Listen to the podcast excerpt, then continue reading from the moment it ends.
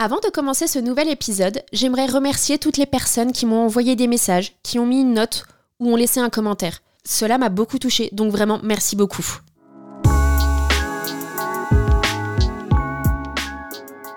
Il y a des personnes, bah, quand ils sont petits, hein, on leur met des brassards et on leur apprend à nager. Nous, on nous a acheté dans la flotte et on nous a dit, vas-y, allez, démerde-toi. 3, 2, 1. Catharsis. But this time, we will do it by ourselves. Le privé est politique. C'est toujours un drame.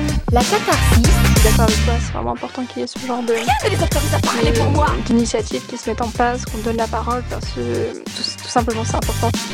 Je ne supporte plus cet emprisonnement. You damn sure have the right to say no. Catharsis. Now is the time Cela restera toujours for all of us to stand up and say enough is enough. J'ai eu l'impression d'être criminelle. Il nous appartient aujourd'hui de raconter notre propre histoire. Catharsis, nom féminin désignant l'effet libérateur produit par la décharge des affects refoulés liés à des conflits inconscients ou à des événements traumatiques. Catharsis. Nous ne nous tairons plus. Catharsis, le podcast qui libère. Bienvenue dans le podcast Catharsis. Je m'appelle Marie, j'ai la trentaine et je suis documentariste de formation. J'ai décidé de créer ce podcast pour parler de sujets qui me tiennent à cœur par rapport à mon vécu, mais aussi autour du vécu d'autres personnes.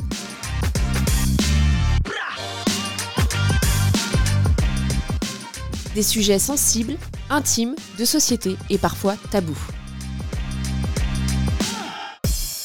Moi, Marie, je suis une survivante d'inceste, une femme multidis. Par là, j'entends dyslexie, dysorthographie et dyscalculie, autiste et TDA. Et j'ai une maladie chronique qui est la fibromyalgie. Je vais aborder ces différentes thématiques au cours des épisodes avec une approche féministe, car je considère que le privé est politique. En aucun cas, je ne prétends avoir la science infuse, je n'ai pas forcément raison. En fait, il s'agit plutôt d'apporter des pistes de réflexion et de surtout créer un espace de parole. Car ce qui ne peut danser au bord des lèvres s'en va hurler au fond de l'âme.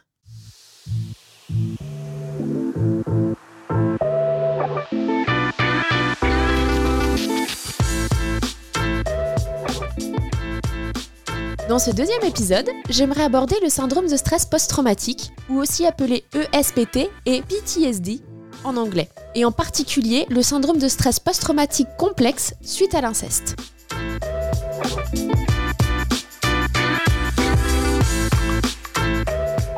Le syndrome de stress post-traumatique est caractérisé par des réactions intenses, désagréables et dysfonctionnelles qui apparaissent après un événement traumatisant. Ces troubles peuvent être présents durant des mois, des années, voire toute une vie en l'absence d'une prise en charge. Ils entraînent une grande souffrance morale liée à des réminiscences des traumatismes vécus, ce que l'on appelle la mémoire traumatique. Et pour justement gérer cette mémoire traumatique, la personne va mettre en place des conduites d'évitement, des conduites d'hypervigilance pour tenter de les contrôler et des conduites dissociantes pour tenter de les auto-traiter.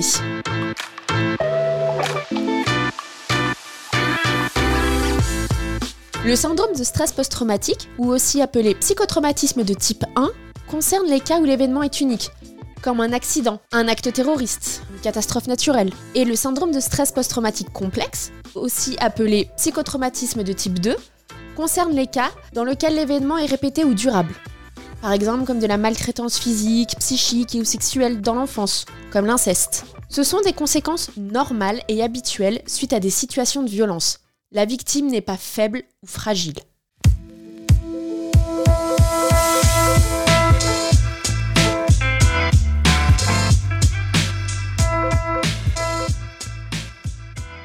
Le risque de développer un état de stress post-traumatique est particulièrement élevé dans le cas de violences sexuelles et plus encore en cas de viol ou d'inceste. 80% d'états de stress post-traumatique ont été recensés en cas de viol, contre 24% pour l'ensemble des traumatismes. Dans les cas d'inceste vécu dans l'enfance, ce taux peut même atteindre 100%.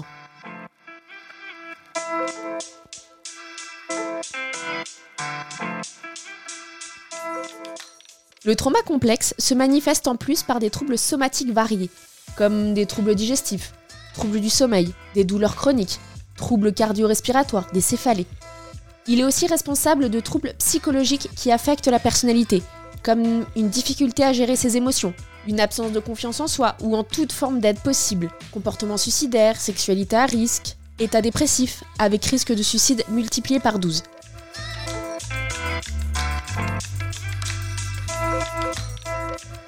Personnellement, j'ai un syndrome de stress post-traumatique complexe suite à l'inceste que j'ai vécu durant l'enfance. Celui-ci m'a été diagnostiqué il y a quelques années. Je vais donc vous raconter mon quotidien avec ce syndrome, puis nous entendrons le témoignage de Mélodie, 36 ans, elle aussi, vivant avec ce syndrome.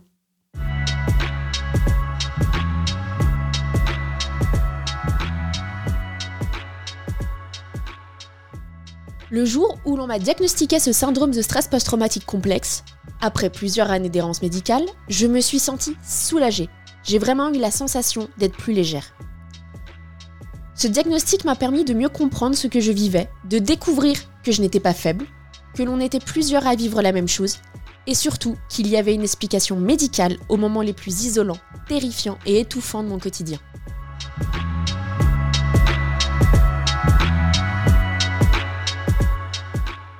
Vivre avec un syndrome de stress post-traumatique, et qui plus est quand celui-ci est complexe, c'est comme vivre dans un champ de mine. J'ai lu cette analogie une fois et je l'ai trouvée très juste. Car si vous faites un mauvais pas, vous allez déclencher une mine. Cela peut se traduire par exemple par la réminiscence des souvenirs, qui peuvent apparaître sous forme de flash, de cauchemars, de sensations.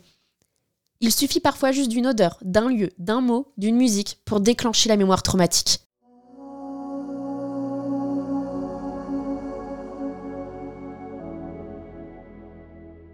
J'ai toujours eu beaucoup de mal à avaler des beignets de pommes de terre. Même juste leur évocation me met mal. Je ressens une forte angoisse, de la peur et de la colère. Il m'a fallu du temps pour comprendre qu'en fait, les beignets de pommes de terre sont un déclencheur de ma mémoire traumatique.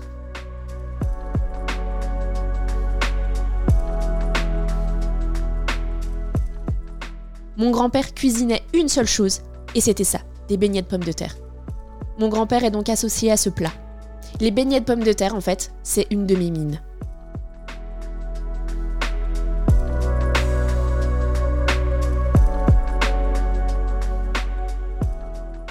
Vivre avec ce syndrome, c'est aussi être dans l'hypervigilance quasi constante.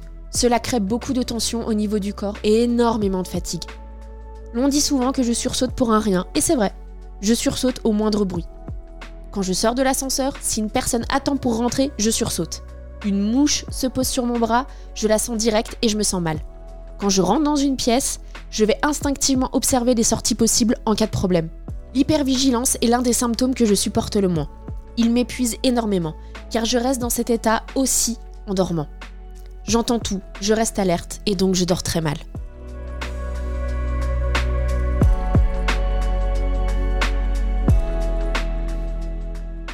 Il m'arrive aussi d'avoir des épisodes de dissociation et déréalisation. Par moments, je ne sais plus où je suis, ni ce que je fais. J'ai la sensation que tout devient comme irréel autour de moi. Je me retrouve perdue dans mon propre quotidien, dans ma propre routine. Vivre avec un syndrome de stress post-traumatique, c'est particulièrement éprouvant, épuisant et angoissant. Sans une aide adéquate, cela peut même tourner au cauchemar. Pendant longtemps, avant de comprendre de quoi je souffrais, j'étais persuadée que tous ces symptômes allaient un jour me tuer, me dévorer, que je n'arriverais plus à lutter.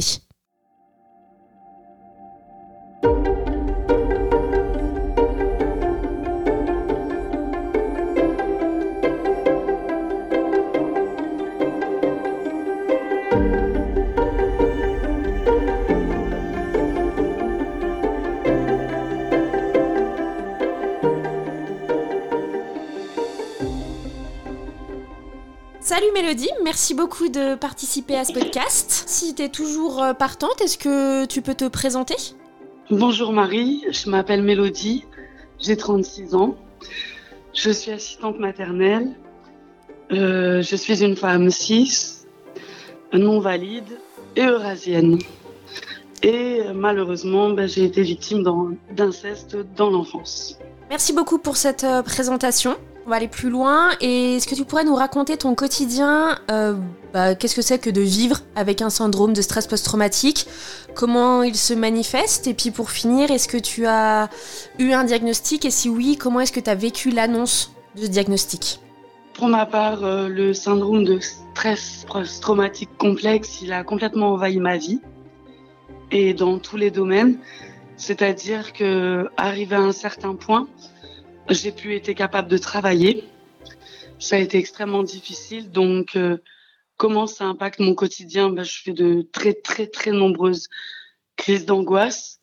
J'ai des insomnies. Je peux passer plusieurs jours sans dormir. Et ça peut aussi se manifester euh, par une impossibilité à sortir de chez moi. Et aussi une impossibilité à être touchée, par exemple. J'ai été en errance médicale pendant très très longtemps, jusqu'à ce que j'ai le courage de parler il y a peu à mon médecin généraliste, qui est, qui est un homme très bien. De ses propres mots, hein, il m'a dit, en fait, vous, vous n'êtes pas folle, vous êtes polytraumatisée et et il faut donc en fait que vous alliez voir un spécialiste. Donc euh, mon prédiagnostic, c'est mon médecin généraliste qui l'a fait, qui est, un homme qui est sensibilisé aux violences domestiques et sexuelles. Et il m'a donc envoyé vers une psychiatre traumatologue.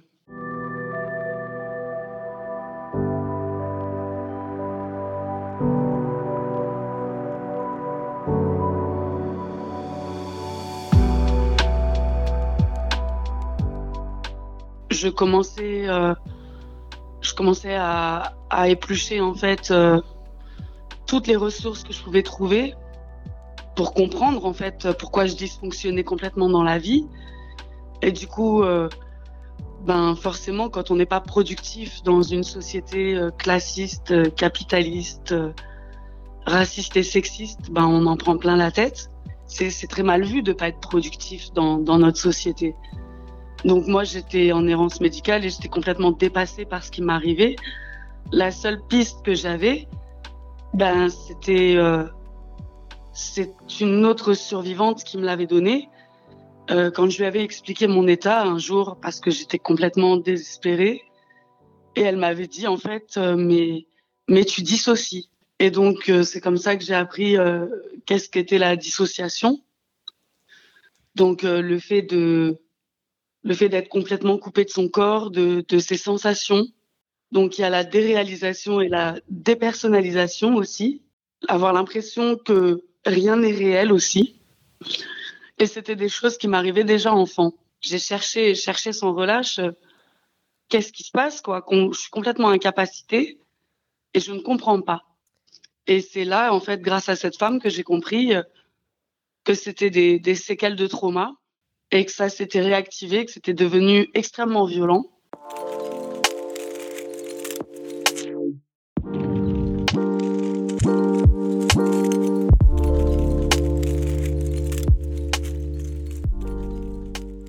Grâce à mon généraliste et à cet ami, j'ai enfin pu décrire avec des mots qui décrivaient ma réalité, au lieu de me dire, ça y est, j'ai perdu l'esprit. Ce que je me suis dit pendant très longtemps.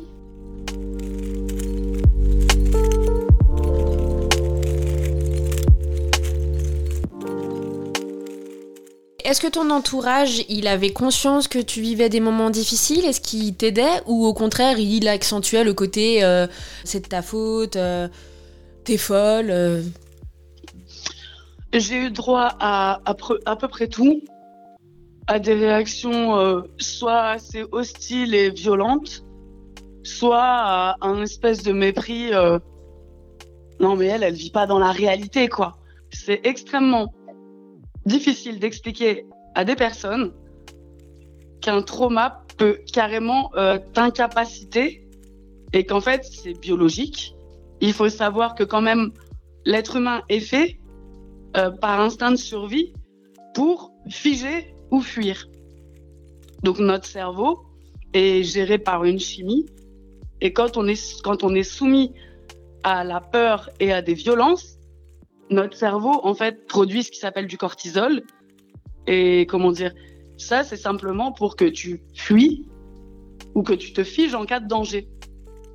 Le problème étant, c'est que quand tu as eu un trauma complexe, donc euh, l'effet remonte à ton enfance, tu as grandi dans cette urgence et tu es dans une hyper vigilance permanente même si, comme tu l'as si bien dit dans ton premier épisode, toi, tu ne te rappelles plus, ton corps, lui, se rappelle, ton cerveau, lui, se rappelle et envoie des messages d'urgence. Donc, petit à petit, tu es complètement incapacité parce que tu vis dans ta tête en état d'urgence.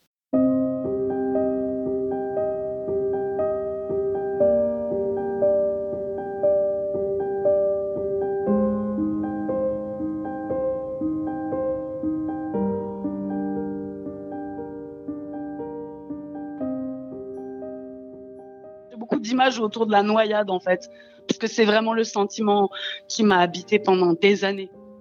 Hein, L'idée que j'étais en train de me noyer, de m'enfoncer dans des sables mouvants ou de, de couler complètement et personne n'était là pour attraper ma main. Il y a des personnes, bah, quand ils sont petits, hein, on leur met des brassards et on leur apprend à nager. Nous, on nous a acheté dans la flotte et on nous a dit, vas-y, allez, démerde-toi. Et puis après, tout le monde s'étonne que tu vives pas comme tout le monde. Ah, c'est exactement ça. Ou alors, pire, ils t'ont mis les brassards, mais ils te les ont percés puis ils te font croire qu'ils sont toujours gonflés. mais qu'est-ce que t'as Ménage, enfin, enfin C'est heureusement qu'on arrive à en rire, même si c'est terrible. Euh, ça, je pense que ça, c'est vraiment, euh, ça fait notre force, quoi.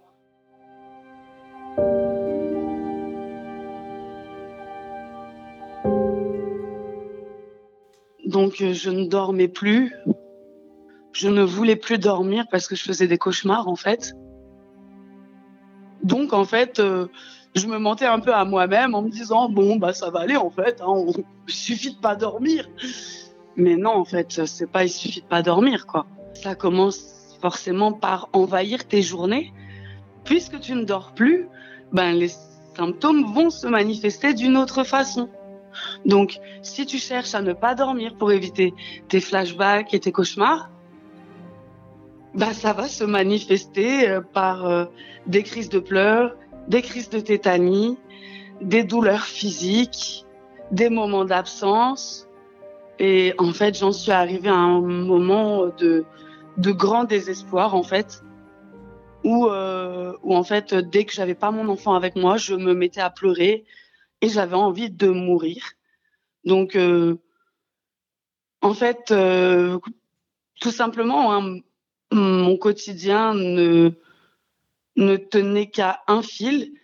Et ce fil, c'était euh, assurer le minimum syndical pour mon enfant, qui voit pas que je suis complètement euh, incapacité. Donc, euh, en gros, ça ne tenait que par euh, quand ton fils est là, tu serres les dents, tu fais à manger, tout va bien. Mais, mais l'être humain n'est pas comme ça. On peut pas éviter, en fait. On peut pas éviter ces problèmes. On, on peut pas se mentir à soi-même, mentir à son entourage et, comment dire, euh, se forcer à agir normalement alors qu'en fait, on est complètement euh, incapacité et détruit.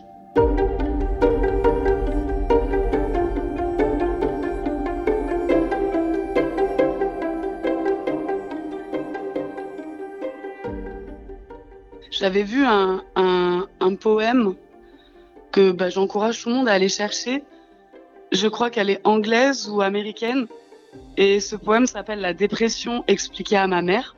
Et cette artiste, cette poétesse explique que ben, vivre avec la dépression, par exemple, c'est comme avoir euh, des moments où tout va bien, et puis un moment où il y a un ours qui surgit et qui dévaste tout sur son passage. Et ben moi, j'en étais arrivée là. Euh, il y avait cet ours qui surgissait et qui dévastait tout sur son passage. Soit je me mettais très très en colère quand euh, je me sentais pas comprise, ou alors je m'effondrais complètement. Donc euh, ça donnait des moments où je m'énervais, je m'énervais à la moindre injustice, à la moindre incompréhension ou à la moindre euh, stimulation émotionnelle, je me mettais à pleurer quoi. Il n'y a pas que la thérapie qui m'a aidé. Hein.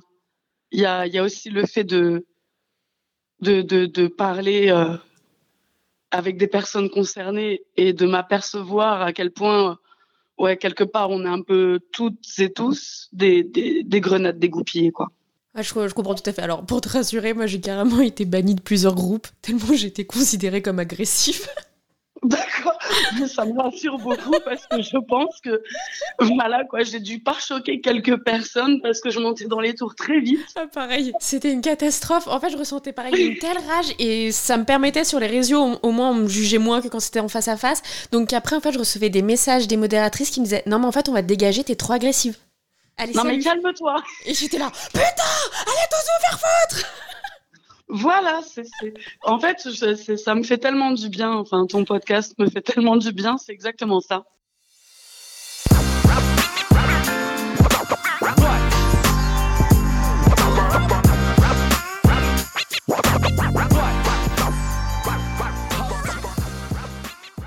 Encore un grand merci à Mélodie pour son témoignage. Il était très fort, très puissant. Encore merci.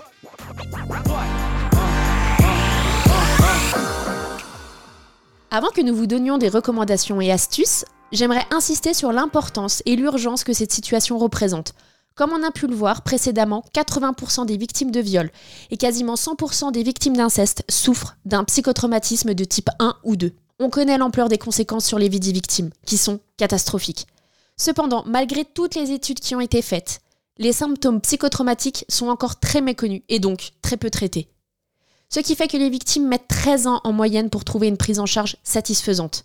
Il est donc impératif que les choses changent. Pour protéger, accompagner et soigner efficacement toutes les victimes souffrant de psychotraumatisme, pour éviter d'avoir tant de vies gâchées et sacrifiées. Plusieurs pistes ont déjà été proposées, comme la formation des professionnels de santé et de tous les intervenants de la prise en charge des victimes de violences, la création de campagnes d'information et de prévention auprès du grand public, la mise en œuvre d'un travail de prévention dans le cadre scolaire pour informer sur la réalité des violences sexuelles, sur la loi et pour promouvoir les droits des enfants. Il est temps que les pouvoirs publics agissent.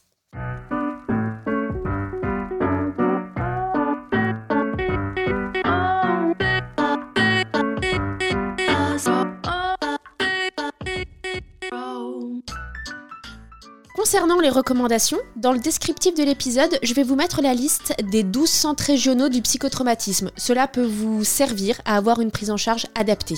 Pour les astuces, plusieurs choses m'ont aidé et continuent à le faire. D'abord, de suivre une thérapie et d'avoir en complément un traitement antidépresseur qui est adapté pour permettre de réduire les symptômes du syndrome de stress post-traumatique.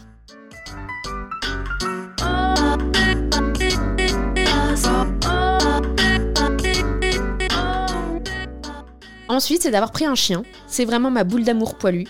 Il m'apporte quotidiennement du réconfort, il me fait beaucoup rire car il adore faire le pitre, et aussi il m'apporte un fort sentiment de sécurité. Parce qu'en fait, mon chien, c'est un excellent gardien et il est aussi très très protecteur. Des fois même trop, mais moi personnellement, ça me dérange pas, car il me permet de vraiment réduire mon hypervigilance.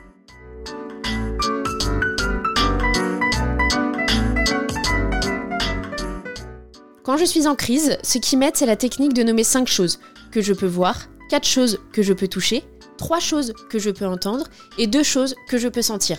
Cela ne fait pas des miracles, mais ça aide. Et pour finir, regardez encore et encore des films et séries que je connais. Car ainsi je me sens rassurée car je sais quelle émotion je vais ressentir.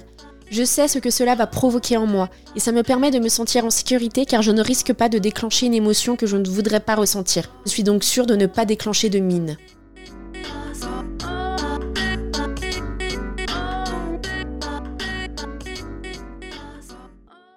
Maintenant, nous allons entendre les recommandations et astuces de Mélodie.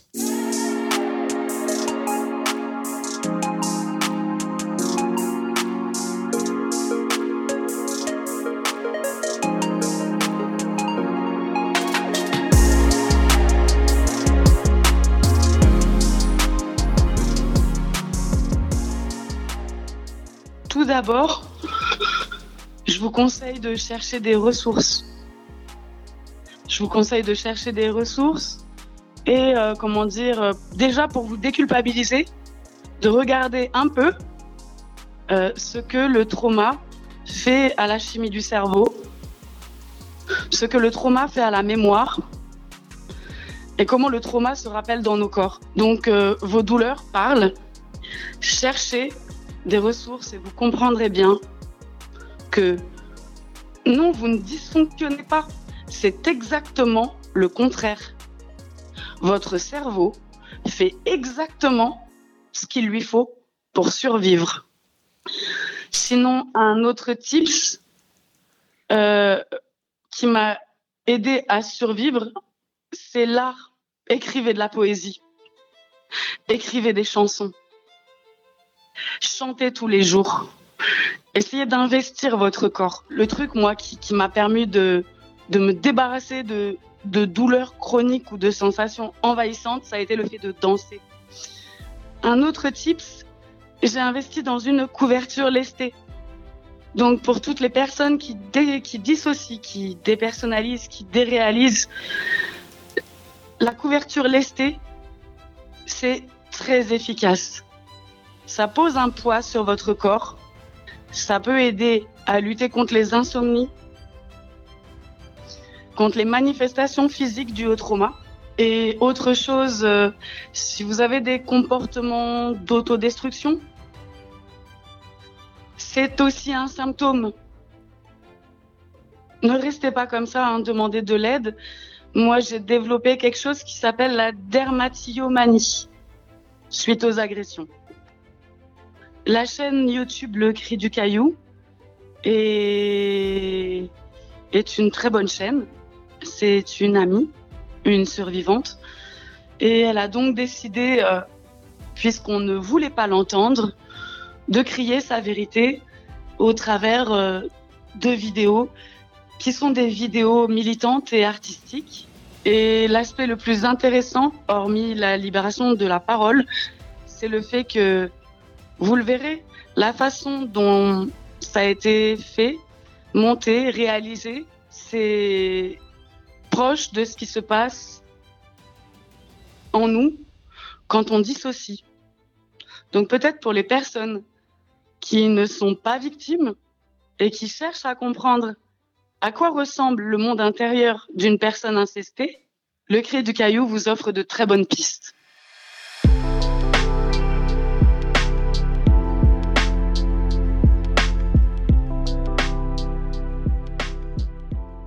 Et un autre truc qui me tient à cœur, si tu peux, me, si tu me permets. Bien sûr. Alors, comme je vous ai dit, je travaillais avant d'être complètement incapacitée en tant qu'assistante maternelle en scolaire et en périscolaire. Donc, euh, je m'adresse euh, ici à toutes les collègues, à tous les collègues. S'il vous plaît, observez les enfants. Leurs dessins nous parlent. Leurs attitudes, leurs comportements nous parlent. Et d'expérience, les enfants qui commencent à parler de choses très sexualisées à des camarades de classe, il y a un problème. Je vous demande pas de vivre dans la hantise toutes les années scolaires et, et, et de, de, supputer des choses, euh, comment dire, euh, abracadabrantes. Mais si dans votre classe, si dans votre centre aéré, si dans votre colonie de vacances, parce que malheureusement, professionnellement, ça m'est arrivé plusieurs fois. Et malheureusement, les collègues et collègues le savent très bien. Si un enfant tient des propos qui ne sont absolument pas de son âge, va se confier sur des pratiques sexuelles à un autre enfant, s'il vous plaît, ce sont des enfants de maternelle et de primaire. Ce n'est pas la pornographie, c'est qu'il y a un problème. N'abandonnez pas ces enfants.